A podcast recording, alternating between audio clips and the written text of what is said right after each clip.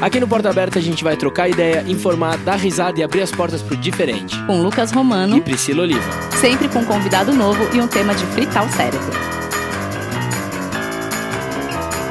Olá, Bertinhos e Bertinhas! Sejam muito bem-vindos a mais um programa especial do mês do orgulho LGBTQIAP+. Ah, Brasil, e se você tá ouvindo esse episódio é porque você ficou aí o quê? Curiosinho, curiosinha, para saber um pouquinho mais sobre a letra Q de queer, que é uma letra aí que algumas pessoas ficam um pouco confusas do que significa. Acho que no Brasil ainda rola muita confusão, né, Lucas, do termo queer. Eu acho que justamente por ser um termo inglês, a gente não sabe muito bem se foi adaptado um pouco o significado para cá pro Brasil, então ainda é um termo que confunde muita gente. Por isso que a gente convidou ele que é professor de inglês, Lip Sync Assassin, dono do canal Seu Teacher Agradece e, claro, Proud Queer, o maravilhoso Vitor Hugo. Vitor Hugo! Oi, pessoal do Porta Aberta. Meu nome é Vitor, sou professor de inglês, moro em Curitiba e me identifico com a letra Q de queer. Bom, enquanto gay, eu não me lembro ao certo com que idade isso aconteceu, mas desde criança eu soube que o que eu sentia era diferente e motivo de piada para os adultos, né?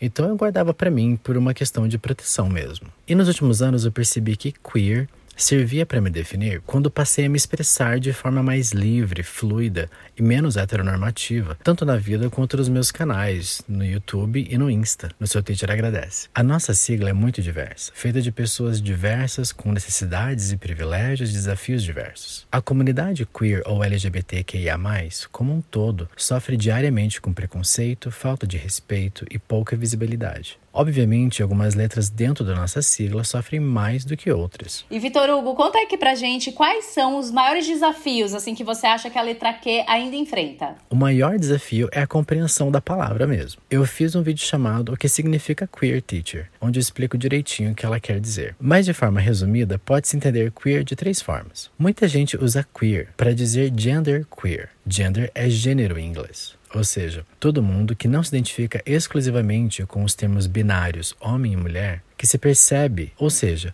todo mundo que não se identifica exclusivamente com os termos binários homem e mulher e que se percebe que a sua identidade de gênero está nesse espectro entre um extremo, que é o homem, e o outro extremo, a mulher, usa para si genderqueer ou apenas queer. Inclusive, eles preferem ser chamados pelos pronomes neutros em inglês they e them. A segunda forma de entender queer é o meu caso. Eu sou um homem gay, cisgênero, que se expressa de forma fluida e que usa coisas que são ditas do universo feminino. Ou seja, eu não estou falando da minha identidade de gênero. Estou falando da minha expressão de gênero. Quando alguém quebra essas caixinhas que dizem o que é considerado coisa de homem e de mulher, quando alguém transgride essas expectativas de gênero que são atribuídas ao nosso nascimento simplesmente pelo, pela nossa genitália, e essas pessoas se expressam de forma mais livre e fluida, essas pessoas estão sendo queer. E a terceira forma de usar queer, muito usada no exterior inclusive, é trocando a nossa sigla LGBTQIA+, por queer por uma questão de praticidade mesmo. Eu entendo a letra queer ser tão pouco usado no Brasil. Primeiro por ser um termo em inglês, que dificulta o uso, né?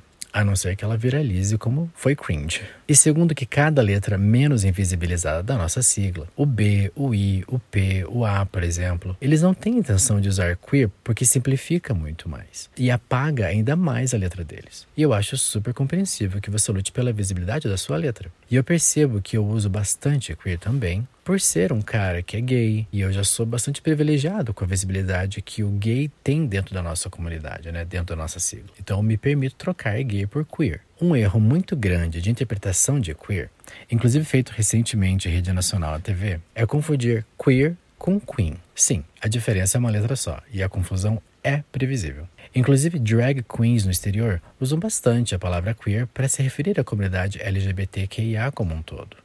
Mas drag queens são artistas performáticas, como Pablo Vittar, RuPaul, Lorelai Fox, Gloria Groove. Você não precisa ser drag queen para ser queer, mas toda drag queen é queer, entendeu?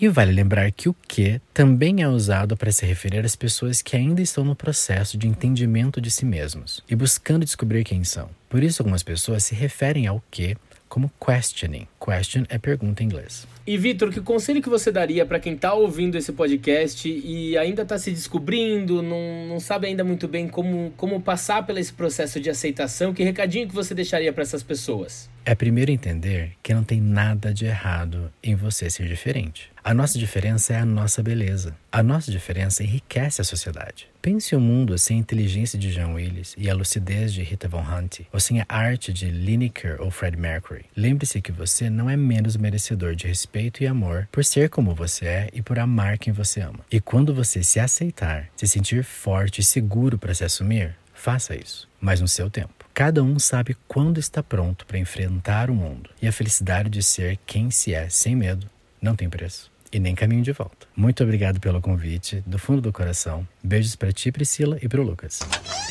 Nossa, foi ah, ótimo. Vitor Hugo, muito obrigado. A gente queria agradecer muito a sua participação nesse episódio. Com certeza, acho que você ajudou a esclarecer muitas coisas. Eu realmente tinha muitas dúvidas sobre a questão do queer. Eu também. Porque tinha justamente isso que você explicou, do queer fazer muito referência à comunidade como um todo, mas como a gente conseguiria entender o que realmente é o que da sigla, né? Acho que ficou muito claro, acho que todo mundo aí conseguiu compreender. Não, e Vitor Hugo é um fofo, né, gente? Ah, e outra coisa que é super importante que ele falou também, do que que pode ser utilizado para pessoas questioning, né? Que é o, o questionando na tradução para o português e que a gente falou um pouquinho do que lá no nosso episódio da sigla mais. Então, se você quiser saber um pouquinho mais, corre lá nesse episódio que a gente falou um, um tiquinho mais. Exatamente. E é isso, é liberdade de expressão, né, galera? Através da informação que a diferença tem que começar a ser feita e respeitada, né? E se a nossa liberdade, ó, se a liberdade dessa sigla aí te incomoda, o problema, meu bem, tá no que te prende e não nas asas dessa comunidade. É isso mesmo. Ó, bebê. se você ainda tá curioso para saber mais sobre as outras letrinhas, vai lá na nossa página principal que tem todas as siglas aí para você entender, aprender e cada vez mais a gente tá evoluindo aí como sociedade. E segue a gente lá no Instagram, que aliás, o feed desses episódios, meu amor, nosso Instagram tá Ficou muito lindo, bonito. Hein? Meu Deus Tá do bonito. céu, uma harmonização incrível. Vai lá, arroba Porta Aberta Podcast. Um beijo, galera. Beijo, gente. Tchau. Tchau.